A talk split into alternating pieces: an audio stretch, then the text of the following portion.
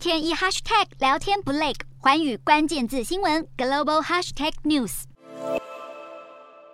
新加坡总理李显龙今年四月点名时任财政部长黄循财为接班人，六月正式将他升任为副总理。黄循才十六号给出了大致的接班时间，确实距离专家所说的三四年差距不大。尽管目前尚未定案，但不会晚于二零二五年。新加坡下届国会大选最晚会在二零二五年十一月举行，黄循才可能在选前或选后接任总理大位。黄循财日前接受彭博社专访，谈到佩洛西访台以及中国围台军演，表示美中关系正处于令人担忧的轨道上。新加坡极度仰赖贸易，支持美国在亚洲发展，允许美国使用军事设施。但同时也将中国视为最大的贸易伙伴，因此一直以来都不选边站，不断呼吁美中双方避免冲突。黄循财警告，国际社会正进入新的世界秩序，贸易、经济和金融都被当作地缘政治竞争的工具，恐怕会让新加坡进入更加分裂和危险的世界。如何改变外交策略，克服危机，